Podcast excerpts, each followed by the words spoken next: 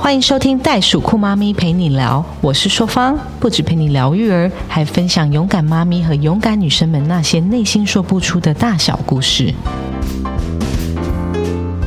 Keep going, keep fighting，相信自己，勇敢前进。Hello，听众朋友们，大家好，我是袋鼠酷妈咪陪你聊主持人硕芳，也是一千两百三十五克的早产儿袋鼠妈妈。欢迎本周又在空中相会了。我们今天要来聊什么呢？我们今天要请到我们的制作人喵喵跟我一起聊有关于。婚姻最近有很多的一个话题，有关于 Johnny Depp 跟 Amber Heard，还有我们台湾的大 S 跟汪小菲这件事情，都是在最近爆出来的，所以我们就想说，用单身的角度跟已婚的角度，我们去聊聊有关于最近发生的这两起。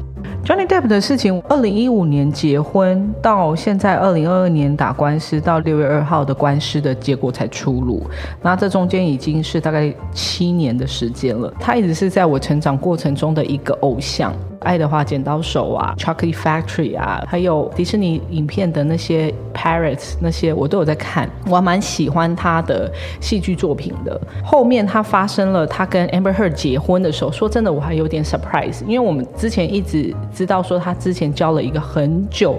的一个女星，法国的女星 Vanessa 巴哈蒂，对，法国甜心，永远的甜心，甜心哦，对，因为她非常的 cute，对，因为我一直以为她是一个就是对感情是非常的，因为她这跟这个女的交往蛮久的，所以就打破了我对一些美国 Hollywood 的这些男星的一个印象。我是最近才关注啦，因为我就是在 YouTube。的时候，我就看到那个好机车打后哇西索纳，然后就是他有很生动的讲解。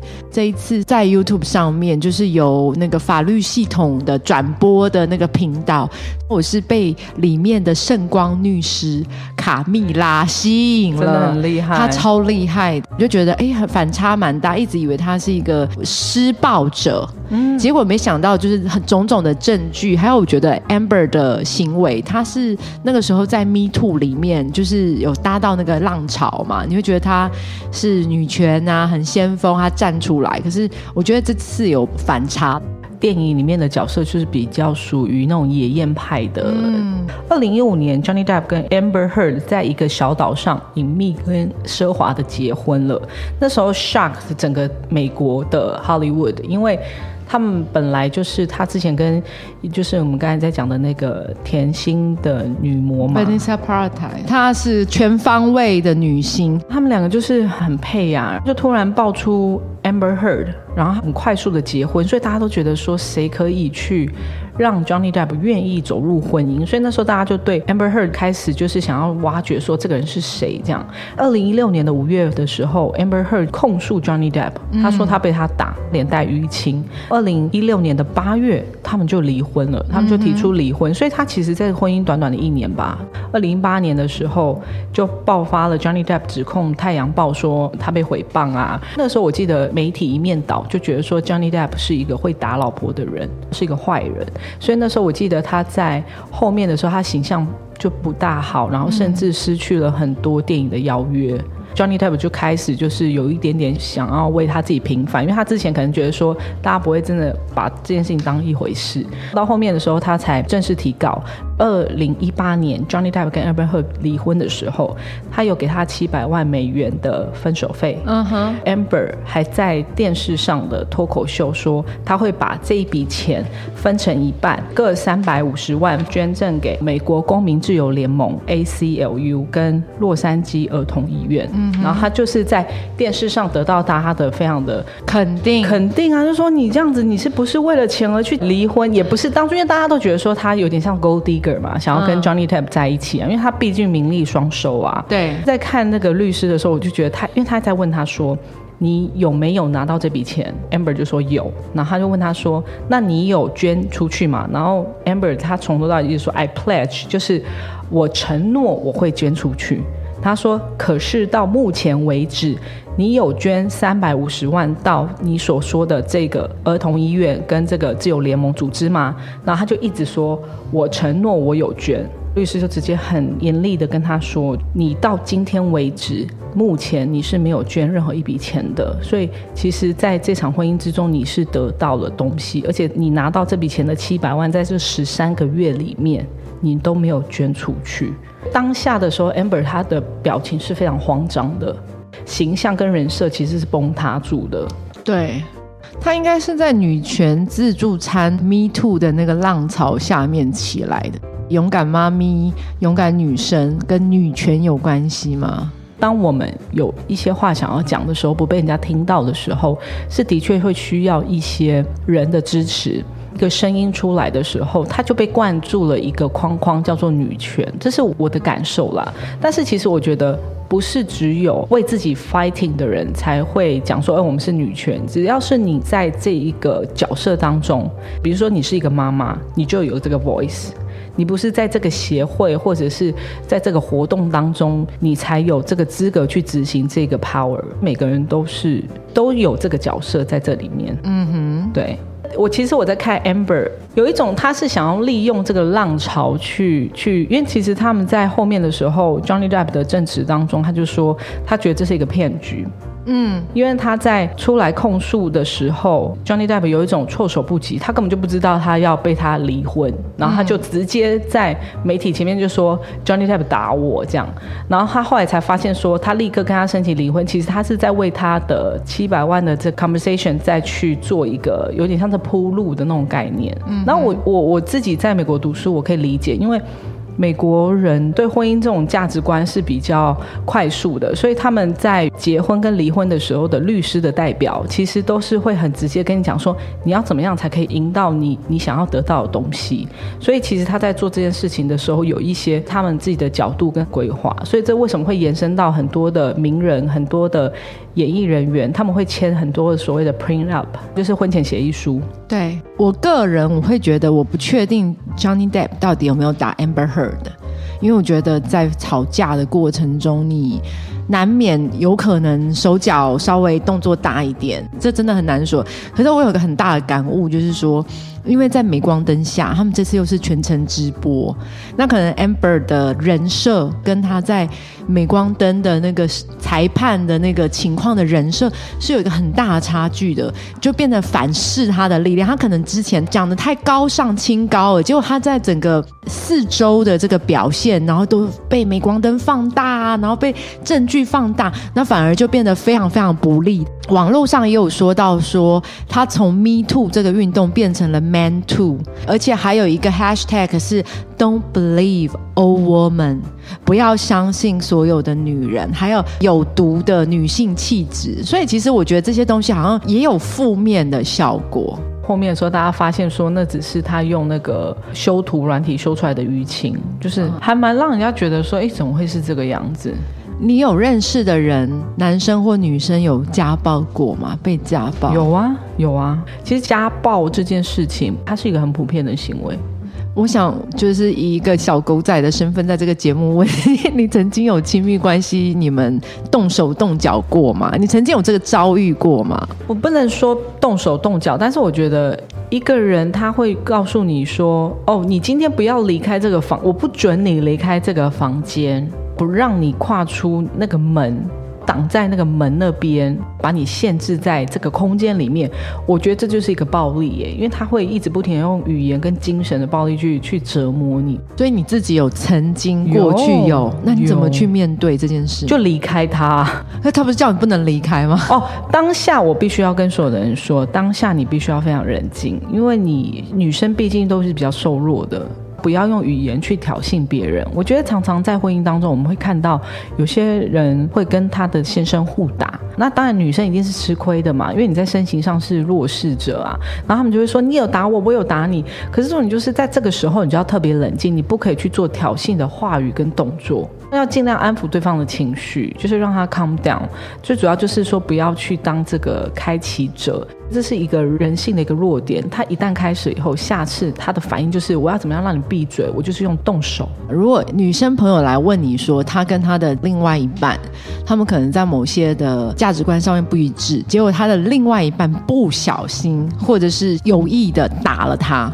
你会给他怎么建议呢？这样子的疑问，我相信在很多的女性在婚姻当中，或者在 relationship 当中，她们常会有这样子的问题。在交往的过程，我有碰到这样的问题，所以你听到这样的问题的时候，你不需要去给对方任何一个答案，嗯哼，去引导对方说什么样的生活对你才来说是安全的，因为人基本上就是你要在一个安全的环境，跟你可以吃得饱的一个环境，这是一个人的机制。当你遇到这样子的人的时候的当下哦，你要先破解的是这个男的会怎么说，因为他一定会说我很爱你，我才会对你这么做。嗯哼，施暴者做了这件事情，他为了要挽回，他都会说我真的很爱你，我都不会对我别的女朋友或是男朋友做这种事情，或是这是我唯一一次，对，请原谅我，再也不会再做了。所以重点不是在这个人说什么，而是在你。当事者，你的朋友，或是你听到这句话的时候，你当下的心理反应是什么？它反映了你的缺，这就是童年的这个问题。因为如果我这个童年，我的父母亲的他们的互动是正常的话，正常的小朋友他会是完整的一个一个人格特质的时候，他会觉得说这件事情不对的。啊，啊我为什么我一个好好的人，我要受到人家的不管是心理上的折磨、语言上的折磨，或是肉体上的折磨？所以他会去抗拒，你的脑中会有个机制抗拒，说这是不对的，我应该要去寻求解决的方法。可是有一些人在一些心理的过程创伤的时候，他在这个缺，在感情的缺的时候，他听到这个男生说，他只抓到这句话：“我很爱你，我才会对你这么做。”那如果是被施暴当下？女性朋友能够怎么做呢？以你这个情感专家的立场来看的话，我必须要说，你要先分辨他的体态是不是会让你有生命上的威胁。那如果是这样的话，我建议你就是先赶快的离开那个现场。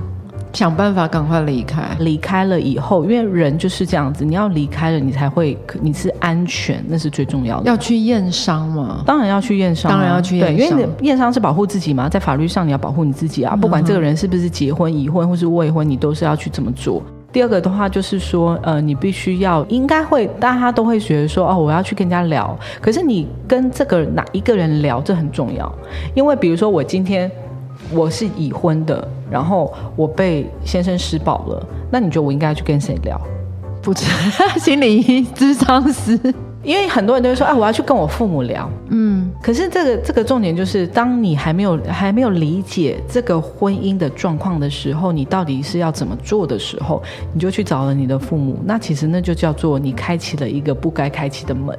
就是你当然是可以找你的父母，但是父母一定都是希望小孩子可以离开危险的环境啊，对不对？可是重点也有些父母会叫你忍耐啊，他不小心的啊等等。哦，对，那那这样也是一个比较早期的事情。那重点就是。是你在这个婚姻当中，你想要怎么做？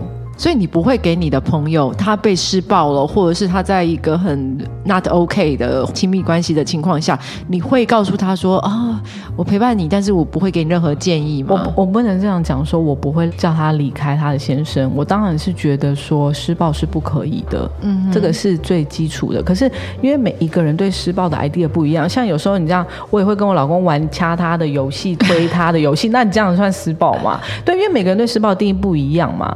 动手打人的那一巴掌这样挥过去，那是不可以发生的。那那个就叫施暴，那那就是定义上的不同。其实家暴后面的这个程序是非常冗长的。嗯，那很多人可能就是说啊，你就离开他。可能朋友一听到就说，他就离开他。可是重点是，那你不知道他你这个朋友的状况啊，他有没有足够的钱在手上？然后他的父母是不是支持他？就像你讲的，如果这个父母回去的时候，他就说，啊，你就忍一忍吧。对他其实很爱你，他是一个很顾家的先生，是很顾家的最后太太。最后这个女生就会怀疑自己是不是我做错了什么，所以我的先生才会这么对我。因为我旁边的人跟我的父母都告诉我说，其实也没有那么坏。嗯，所以我觉得最主要就是要回归到这个人的心理的的程度。讲到这件事情，我又想到说，我其实看那个好机车打官司的过程，我只有一件事情我觉得很 amazing，就是天哪，他们怎么有这么多的 video，然后录音影片，很多的证据，也就是这些证据才翻盘。那如果你今天，如果你是在一段关系里面，可能多多少少面临到这些东西，你会怎么建议你的朋友他去收证呢？就是一定要有，我们现在手机不是都可以录音录影吗？对受害者，就是当事者来说，其实是一个非常不堪的一个过程啦。因为就是你还要，就比如说你自己要变警察 FBI 这样，你要去。收证，因为警察不可能进入你家啊，他不可能在你被打的时候冲进来保护你，因为清官难断家务事，嗯，所以很多东西你都要是靠自己去把这些资料收集起来。最好的方式就是在交往期间，你就要去认出这个人的人怎么认？怎么认？因为你讲一下怎么去找 check 说这个人值得交往。我觉得你问到重点了，因为 Amber Heard 他其实有请到心理医师在现场，然后有被诊断说他有患有边缘型人格障碍。跟表演型人格障碍、边缘型人格障碍，其实在医学上就是有极端的行为，或是情绪不稳定这样子。然后他会情绪高高低低，然后会有攻击人家的行为。那 Amber Heard 很夸张，他是他有一个表演型人格障碍，就是他的情绪会变化的严重，就很像他自己在演这个角色。对，他是这个的主角。回到刚才的话题，就是说你要怎么看到说这个男生有攻击型的行为，或是这个女生，其实从透过你跟他相处的几个点，你一定要注意到，就是第一个，他跟他的父母相处的时候，人跟自己的家人相处的时候，其实都是最直接、最赤裸的。他一定不会说，呃，妈妈，请你帮我拿这个东西。所以为什么我们一定要透过小孩子，呃，就是你跟这个人的家庭。一定要互动，你才会知道，而且一定要去观察对方的父母亲的相处模式。举个例子，常常会有我我的朋友他在跟我聊天的时候，我就会说：“Hello，你最近跟你的那个另外一半交往的怎么样？”他说：“不错啊，很好啊。”我说：“那那他的父母你有看过吗？”他说：“有啊，很棒，他们都对我很好。”那你们现在要进入婚姻的计划了吗？他说：“没有。”哎，那我说：“为什么？”他说：“我也不知道。”哎，因为我 我的男朋友跟我讲说，他的父母不喜欢我。对，那我就说，那你不是说你跟他的父母相处的很好吗？就会发现说，一个女生在一个感情当中，她不太会去判断。那要怎么更好的判断呢？如果是我的话，如果我真的喜欢这个男生，然后我就是跟他的父母也吃过饭了，跟他的家庭出去过，真的有聚会聚餐过很多次这样，然后我会可能找个机会去跟对方的父母亲单独的聊一聊。哦，就你跟对方的父母亲，对，一定会有那个 moment 嘛？奇怪吗？可能男朋友在洗碗，然后你那边坐在那边吃着水果，可以聊一聊啊，对啊。但你的目的是没有，就聊一聊天，就是会说，比如说，哎，我们可能已经进入了下一个阶段，我们在规划了。那你看那个父母对你的反应是怎么样？那接下来就很重要，过年的时候他会不会邀请去他家？嗯哼，母亲节重大节日，如果你是这，就把它当成是一个诚意，是不是变变成 family 的一份子？因为我们真的也是看过很多人，他们都说什么哦，我们已经很很稳定了，要进入下一个阶段，可是对方都没有，不不可能不是是男方哦，女方都是这样，他不把男方邀请去他家跟他父母吃饭。哎，可是会不会是两个人的期待或对关系的认知落差？你认为要进入下一个阶段，对方没有这样子觉得啊？然后怎么去跟对方 make sure 说他也是？你又不是二十岁、十八岁的人，你怎么会不知道？你都我们都是那种二十七八岁啊，不是二十七八岁的人，其实在谈感情的时候都会很直接啊。我们以后不要买房子，要生几个小孩，这不是都可以问的吗？哦，所以你会直接问出来。哦，我在第一次约会我就会问了。OK，你会怎么问？当我对这个男的有兴趣的时候，我就问他说：“哎，你喜欢小孩吗？”哦，这不是一个很简单、很 casual 的话题，可以 break the ice 的话题吗？嗯哼，会问说，哎，这个男生现在是住在家里面还是住在外面？嗯哼，父母年纪大的时候，你会跟你爸妈一起住吗？我觉得这都是现代可以很直接问的话题。哎，我跟你讲，女生，我跟你说，我跟我很多的朋友都说这句话：远离渣男。你要远离渣男，最好的方式就是你自己要非常明确你自己要的是什么。讲到这个，我又想要讲到大 S 跟汪小菲，非常的 interesting，因为大 S 也是我从小的偶像，也是我从小也是看他作品长大。像他们两个也还蛮有趣的，大小 S。那他其实也是闪婚，不是吗？对，大 S 是在好像见四次以后就跟这个男生，而且他那时候还说什么，我知道那是我一辈子要的人。而且大 S 也是我们认为那种很。很有果断，然后对自己生活很有想法的女性，那你又怎么看？现在大 S 也找到了他很亲密的 闪婚，很快速。可他闪婚是有理由，因为现在疫情啊，对方没办法进来。对对对，那你又怎么看这件事？因为其实大 S 她。为了怀孕也是花了非常多的功夫，差一点因为她的儿子而没有命了。嗯，对，所以她应该是非常勇敢的女生，也是一个非常勇敢的妈咪，敢爱敢恨。现在这个时代变化太快了，每一个人都有这个权利去追逐自己想要的生活。可是，在追逐的过程之中，大家都要认同一件事情，就是所有的事情都不是像我们在看，比如说 Johnny Depp 或是大 S 这样子的，有点像是公主与王子的这个故事的美好的 ending，就是他们都有一有利有弊。生活是那种很高低起伏、很快速的那一种，所以在这样的生活之中，他们就会希望说。来去的人会比较多，所以为什么在 show business 上面的人离婚啊、结婚很快速？所以这跟我们一般普通人生活其实不是不大一样的。我最欣赏就是他在这个婚姻里面，他其实你可以看到他爱这个人的时候，他是很爱；然后他嗯不爱的时候，他当下是非常果断，就是。我我们就是好聚好散，所以我是很很体面。我觉得爆料说他其实有被推倒啊，然后汪小菲的这些，比如说他的婚内的出轨行为啊，其实他都没有讲出来。在婚姻之中，其实已婚的女生我可以理解很多的东西是你自然选择这个人，很多的很多后面的事情，其实你会选择不去讲。因为你们必须要沟通消化。我在讲说一个人是怎么样，你看长期就会知道，他不可能只会是一阵子会表现出这样。他长期下来，汪小菲让我觉得很很不讶异，就是他其实在是一个很优渥的环境长大，因为他们那时候不是在北京是一个金门四少嘛，嗯，然后你看那个金门四少哪一个的婚姻是好的？他当初来台湾要创业啊，要做他的这些餐饮业的时候，其实已经有陆陆续有 sign 了，就是因为开一家收一家嘛。嗯。然后到后面的 S Hotel 啊，然后呃一直有投资者的就是要更换的这件事情啊。其实我觉得在金钱一直以来是他们的婚姻中的一个引导线啦。我觉得，因为大 S 一向就是属于那种呃经济独立，然后赚钱，然后花钱也不手软的人。可是当你必须要去负担，或者是你要去。做出一些你明明私底下就不是那样，然后你表面上还要粉很风光的时候，我觉得其实那是人格跟情绪的一个拉扯。他们的文化观、两岸的这个政治因素也影响蛮大的，因为他小孩都在台湾念书嘛。可是他的先生常常发表一些还蛮偏激的言论。那当然，我理解他的文化脉络是那样没错。可是他毕竟他的孩子都是在台湾生活。一开始的时候，感觉就知道说大 S 是不会住在中国大陆的。对，而且主要是他好像是有哮喘。气喘的问题，所以他在那边没有办法生活。对，然后其实这是也是引导线啊，所谓的文化这件事情，因为很多人都会觉得说，哦，你看跨国恋多棒，多罗曼蒂克，但是其实这是一个文化跟价值观的不同。早期时候住在美国，很多人都以为说我会交美国的男朋友，你有交过吗？我没有，哦，一个都没有，一个都没有，因为文化价值不一样。因为当我们在讲到，就像我我那天在直播，我跟大家讲说。小笼包，我就是要叫它小笼包。老外就会说，哦，它是叫 dumplings，它是那个 Italian dumpling，它就是 Taiwanese dumpling。我说不是，它就是叫小笼包。你要尊重我们中国文化，可是。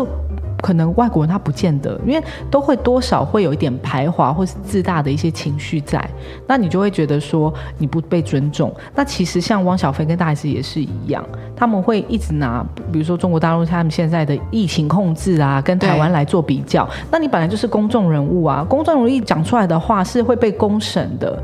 那你公审的大 S 最 care 的是，你被公审就算了，你公审到我的孩子，因为他们在上课。对，而且他们在台湾上课，他们的同学都是台湾你怎么没有顾到我们的小孩子的人生的生命安全呢？你讲这种话的时候，有多少人可能会去攻击他们，或者去霸凌？对，所以其实大家也是很 care 的是这点。我身为妈妈，我真的也是觉得说，如果我的另外一半一直在外面放炮的话，我真的会很生气。那你会怎么跟他沟通呢？如果你的另外一半就把他的微博取消掉，你不准有你的 Facebook、IG 什么都不行，因为我觉得那他不理你的话呢？对啊，这。这就是问题啊，这就是问题。沟通就是要我啊，夫妻间的沟通交流到一个 conclusion。那这个人愿不愿意？我就是回到刚才问题，他就是一个很妈宝特型的男生。他回到了根本，他愿不愿意去认同说他的言论会去影响到家庭生活？我觉得这个很重要。对他最妙的是，他到现在他妈还常常帮他出来发声。而且他新他现在有新女朋友嘛，也证实好像他的女朋友曾经为他堕过胎，在他婚内的时候怀孕。那好像他妈妈都还在，明明就他妈妈讲说他儿子被黑人揍，然后后面又说哦没有没有没有这回事，然后现在证实是因为他们把大 S 推倒在地上，所以黑人就是去揍他，那是那个狗仔说的那句话。那我们再帮未婚的听友问一下，如果他的另外一半什么都好，就是听妈妈的话，周董也听妈妈的话，那我就不能跟他在一起了吗？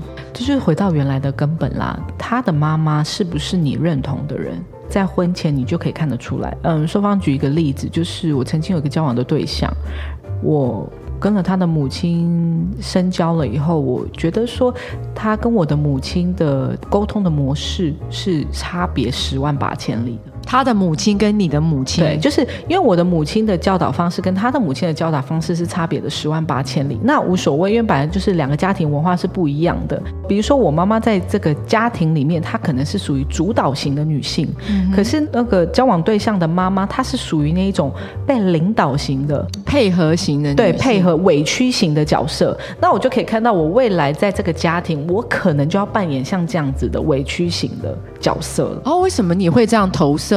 因为呃，在一个家庭当中，他们的父母相处的状况会影响你的小孩啊。嗯，所以你有感受到那个当时的亲密关系的对象，他想要你成为那个配合跟委屈的人。在求学的期间，你可能没有那么的强烈，可是，一旦了步入了社会，开始要结合成为家庭的时候，你就会发现原生家庭的影响是很重要的。他除非从头到尾都不认同，他会啊延续成为另外一种的个性。比如说，你会觉得我妈很强势，那你会成为一个更强势的人。然后有些人是我妈妈很强势，那那我就是啊被领导型，那我也希望我的太太是那一种来领导我的那种个性，因为我从小到大习惯了嘛。今天谁来付水电费，谁来煮晚餐，然后谁来就是帮你车子坏掉的时候，你会打电话给谁？这是你从小的一个生活习惯。那你当然在遇到了你为 future the other half 的时候，另外一半的时候，你当然会希望说，哎，这个人去递补他那个角色嘛。嗯。那难道你会成为就是我来煮饭、我来洗衣服、我来晒衣服的那个角色吗？嗯哼。对，这个我觉得这很重要，你要去思考哦。因为并不是说你没有选择，每个人都有选择权。可是当你要跳出你的舒适圈的时候，那是一个很大的挑战呢。就像我到现在还是在帮我老公洗 洗衣服，那我就说，哎，请问你什么时候才把那个衣服折起来？可是因为重点是那些东西都不是他常常在做的事情啊。对，那你跟你先生其实交往还蛮久，认识也还蛮久的嘛。当初为什么会是他呢？因为他跟我的个性非常的互补。有个好奇心，互补跟相反是有什么不一样的地方？就是看你什么什么心情去看这个角色。对啊，因为其实有的时候是完全不一样的人，你可以说他是互补，可是你可以说就是完全不一样。我跟你说，交往的时候你会找一个你没有的个性，像我的先生是那一种比较安静型，然后比较闷骚型的人，那我是个性比较 outgoing 外放型的，所以我就会被这种人吸引。可是到婚后的时候，你就会说，你为什么不多讲几句话？你为什么不在公共场合站出来当那个力的角色？没有办法两全其美，你不觉得吗？所以就是看你什么角色去看待这件事情。婚前跟婚后是完全不一样的事情。婚后适应的还 OK 吗？婚姻是很特别的，它变成是说你们是一个 teammate，然后那个 teammate 是什么事情都要一起去面对，缺一不可。它不是说你今天可以下了班以后你不去管这个 teammate 的 whatever，你可以被调调到别的 team，它是永远无止境的跟着你的，所以。当你在面对每一件事情的时候，你会从生活上的呃的经验去累积能量，然后导致于婚姻变成一个有棱有角或者是圆融的的状态。它是慢慢形成的，不会是瞬间。所以我从来都不相信那一种。哦，一见钟情，soul mate，一见钟情很棒。可是重点是你后面要怎么样维持？因为很像我个性也是那种，哦，我可以一见钟情，可是后面理性会把我抓回来，就是说，那呃，柴米油盐酱醋茶，我们要怎么去准备？我们要怎么去处理啊？然后当他没有办法的时候，我要怎么做啊？比如说，当我的先生要出差的时候，我就要站出来，小孩子啊什么什么我要照顾啊，这是互相磨合的。那你总不能说。我当初嫁给你，就是因为你在世界上能力很好。可是我嫁给你之后，我不希望你一直在出外面出差了，我希望你回来照顾我。对，常常公主与呃王子就是在卡在这个观念里面，没有办法好好的生活下去。那你相信天长地久一辈子的爱吗？那叫做细水长流，但是非常的平淡。嗯哼，那每一个人在每个阶段要求的东西不一样。对啊，但是你看，想想看，我觉得不管是 Johnny Depp 跟 Amber，还有大 S 跟汪小菲，其实他们结婚的时候都蛮风光的，而且也都是相信爱情的。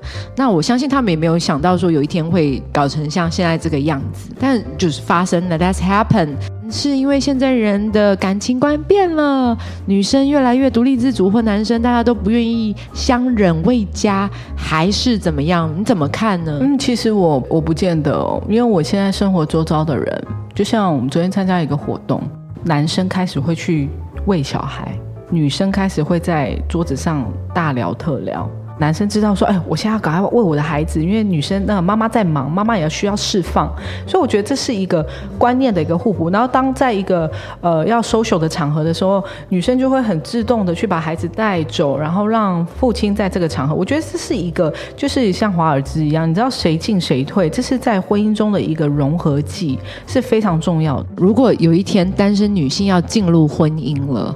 那他曾经在 promise 的那一刻，两个人都许下了对彼此的诺言嘛？可是当然，在生活中有很多大小事，那要怎么样？你你身为一个现在在婚姻里面的人，怎么教我们保持这个平衡的舞步呢？每个人都希望成为那个两个人可以一起生活到老，可是重点是我们。并不是童话书上的那个人，你要看到的是你自己想要的是什么。身为在这个时代的女性哦，你会接受到很多的资讯。然后你会不满足，因为我们早期的那个社会可能对于女性的教育没有那么的高，然后现在的女性看到的东西更多了，知道哪一些东西会让她自己快乐，哪些东西不会。所以早期的女性她可以相忍为家庭、为孩子牺牲，可是现在女性是我为你牺牲了，然后你最后你自己长大了，你翅膀硬了，你飞了，然后那我呢？我不快乐啊！所以我们这一代的女性其实是一个革命性的女性，大家都知道说。说我要怎么样是快乐的进入婚姻，快乐的带孩子，快乐的做我自己想要做的事情。就是朔方为什么希望在有家庭的状况之下，也希望在从政的这条路上去相符的一起做。然后我记得当初我的长辈还跟我讲说，你很难做到。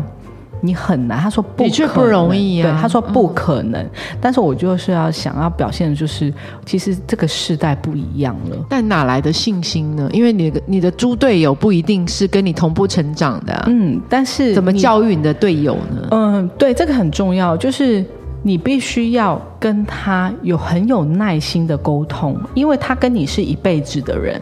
你不可能觉得说这个人，你看他活到三十几岁、四十岁跟你结婚，你就希望他完全为你牺牲，你也不可能为对方这么做啊。所以你必须要很有耐心的跟对方沟通。然后当你们两个人的观念是不合的时候，先放下。先放下，不要去针锋相对。像就像你刚才讲的，为什么会有家暴？因为可能当下每个人都是希望你听我的，我听你的，那变一个情绪的东西了。可是大家就是回归到原位，就是你希望你的结果是什么？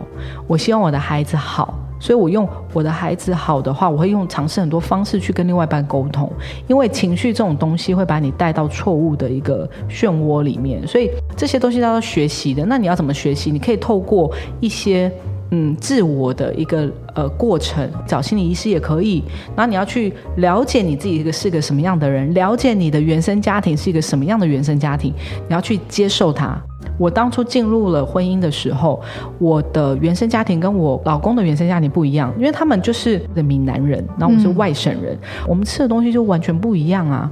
我先生也是在适应我啊，他都会说哦，你的东西都好辣。但你说辣跟不辣，不就是你还你吃的也还蛮美式的啊？对，但是因为我后来进入美国，所以我是一个很很综合体，你知道吗？我不能。可是你先生也是留学在海外的，可是男生他们就比较执着啊，他们。就是所谓的 comfort food 是什么？你你的 comfort food 是什么？他的 comfort food 是什么？像我先生，他喜欢吃面，因为他你也喜欢吃面不是吗？可是我没办法每天吃面呢，他可以每天吃面。他常、哦他常常出差，然后他回来的时候，他就喜欢有有他家人为他煮一碗面，因为那他妈妈长期为他做的事情，所以就回到原生家庭很重要嘛。那他期望你为他做什么？现在他回来出差完了，你就会帮他煮面。他想要吃面，我都会煮给他吃啊。可是重点就是，那我想要吃什么呢？因为我长期的在家里面自己煮，晚餐都是我都大部分都自己煮。可是我会想要出去吃好吃的啊。这变成是我跟我先生的一个沟通，所以我都会跟我先生说，这个这么久的节日，我想要度过一个节日，我想要吃这个东西，那我们就去吃。那他也知道说，你已经一阵子没有在外面吃了，你希望吃这个东西。那因为早期的时候，我现在会觉得说，我想吃面，你也要跟我一起吃面。那我就会说，可是这样我不开心啊。婚姻就像是一个华尔兹一样，它就是一进一退，然后两个人要达到一个 perfect balance，就是你要要花很多时间去 search。那你怎么去说服，或者是让他明白，他可以吃他喜欢的面，但是同时你也需要吃你喜欢的东西？你们要找到一个 solution 是去满足两兆呢？亲爱的，我跟你讲，这就是你要进入婚姻，你才会知道。你这样说，你这样，我跟你讲哦，很可爱，因为我觉得喵就是一个很很好读的一个一个高材生，他一直想要找到一个 solution solution 一个 shortcut，告诉我怎么样。可是真的，这就是结婚的奥妙，但你必须要自己去亲身经历，你才会知道。可是我要你，我要，我要跟你讲，就是你一定要找到那个男生喜欢的是你的特质，嗯，就像你会。看人家看你就会觉得说你的缺点就是你的优点，我觉得这才是特色。所以你你你看你的先生，你是觉得怎么看他都可爱吗？我跟我先生就是相看两瞪眼，但是他都知道是，就是我们两个人会吵一吵，然后最后都笑出来，？OK，就是。这个不是吵架，这叫斗嘴。我老公很喜欢跟我斗嘴，然后他都会去戳我，就很像那种以前班上的小男臭男生。他要看你生气，他就会一直戳你，这样，那你就知道啊。就那你是一开始就明白那是一个斗嘴，还是是一开始的时候也不爽，经过了中哦，一开始的时候真的是闷气啊，很多的气在我的肚子里面。那你为什么又跟他在一起呢？他让你那么生气？他就是有我缺的东西啊。哦你们的人不就就是在在你的过程中找到你所缺的啊？所以，那我们再讲回来，就是说，可是呢，可是对讲回来，不见得你现在缺的跟你未来缺的一样哦。哦，嗯因为你说的很对。早期我呃，比如说我二十几岁的时候，我四十几岁的姐姐跟我讲说，你怎么不找一个就是。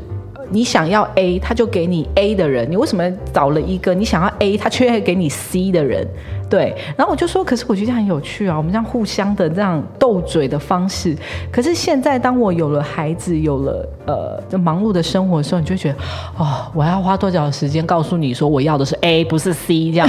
所以我可以理解为什么后来大 S 她要的是一个，就是你人家不是说那个欧巴是一个很五十几岁，然后其实都已经年龄很有了，只是保养的不错。可是他觉得说汪小菲跳到欧巴其实是一个蛮差的距离。可是你可以看到欧巴对他的态度是全新的、热情的，然后那么久的时间还为了他留了一个位置，对待一个他曾经视为女神的人。对，我觉得这是一个很美的一件事情，是我都会觉得好心动哦。因为当你看到你的老公是跟你讲说，哎、老婆去帮我煮一碗面，然后跟那个另外一个现在的人是说，老婆你要吃一碗面，我去帮你煮，这是完全不一样的生活形态。OK，对，那早期我可能会觉得说，哇，像我老公现在这样子的状态，我会觉得哦，我会觉得很有挑战性。可是现在我的状态就是说，哦，如果他现在可以帮我煮一碗面，我觉得他是更迷人的一个人。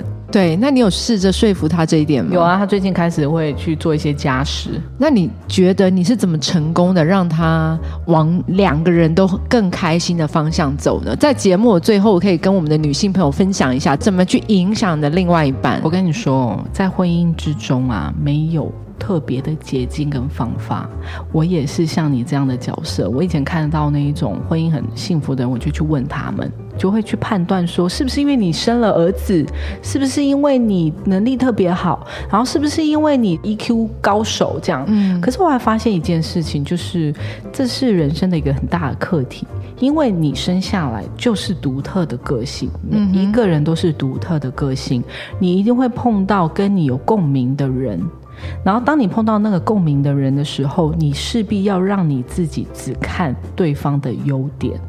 嗯哼，我不是跟你讲说我在这里有很特殊的的 special 的特质吗？嗯，我就是这个极大化，因为所以就是把你老公的优点极大化，就你每天都会在心里默念，我要看他的优点，我要看他的优点。Andy，你到了吗？可是真的啦，就是女生在婚姻当中以后，你会去 appreciate，你会去感恩对方的这个优点，然后有些人他会太沉浸于自己的缺。就比如说，他会说：“你看谁谁谁这么好，你看那个欧巴多好啊！你看那个韩剧的男主角，你看又有练那个什么六头肌啊，什么什么的，你为什么没有？你永远都在 compare，你希望得到人是不能贪心的，你永远都想要得到好的，那你自己却没有很努力。所以我就觉得说，其实你要去得到幸福的同时，你自己也要一直很努力，努力的去什么维持你自己，在不管是在情商或者是在或在知识外在方面，让你自己喜欢你自己。所以当别人在讲一些话的时候，我老公有时候会讲啊，你为什么不是五十公斤？那我就说，那你也不是七十公斤啊，这是两个人互泼的意思。对，可是我意思是说，你要了解你自己，你要喜欢你自己，你要肯定你自己，你不会因为人家讲这句话以后，你就觉得他在攻击你。对，然后你有些人可能会自怜自哀，然后就觉得你看我好胖，我要什么什么之类。然后有些人是会反击，所以我就觉得，其实最大的原因就是在你。你到底爱不爱你自己？如果你爱你自己的话，你会选择一个同样爱你的人。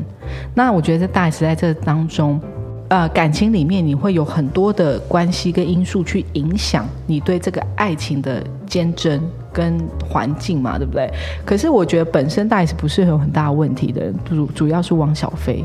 其实看他们 relationship，他是汪小菲，因为汪小菲的年纪比较轻，他是很容易被外在因素给影响的。这样说，他妈妈也是住在中国大陆，所以说他其实他们必须要去。一直不停的去创业，才可以去维持他们他们现在的可能现金流的状况。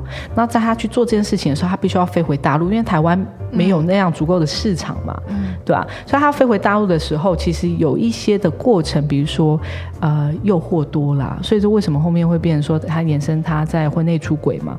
那当你有诱惑多的时候，你觉得一个真的很爱你、为你守住、为你生了两个孩子，然后甚至就是生命也不顾的这个女生。他如果是聪明的人话，他会永远的守在那边吗？嗯，但不可能啦。如果爱自己的人，就会觉得说我值得更好的，我甚至可以不用另外一半，我就是把我自己照顾好啊。我们这集的录到后面了，其实我想要给所有的听众朋友的建议，不管是男性还是女性，不管你是在婚姻当中还是单身，最大的建议就是说，其实每个人都要爱自己，然后你要了解你自己，然后你要知道你自己是一个什么样的人，然后要知道自己值得很好的。那我所谓的很好，不是说他要很有钱，他要很帅，你值得很好的对待。嗯哼，对待自己跟对待别人，对，跟这个人在一起的时候，你要你要是正向的，你要是快乐的，你不是负面的，我觉得这很重要，因为你可能会觉得说，哦，现在这个状况，他以后会对我很好，可是没有没有以后，就是现在，对，没有以后，你要每一个 moment 我们都要去检视自己。很多人说，嗯，现在好像不适合结婚，其实也不是，只是你怎么去看待，就是你未来的生活，你喜不喜欢有婚姻这件事情？那婚姻是一个还蛮不错的一个旅程，但是这个是要看自己适不适合，因为有些人可能进去以后，他发现很不适合，他就赶快跳出出来。那但也这也不是一件很差的事情啊，最终就是回到了自己身上，你要怎么样？爱自己，然后找一个值得对待你的人去爱你。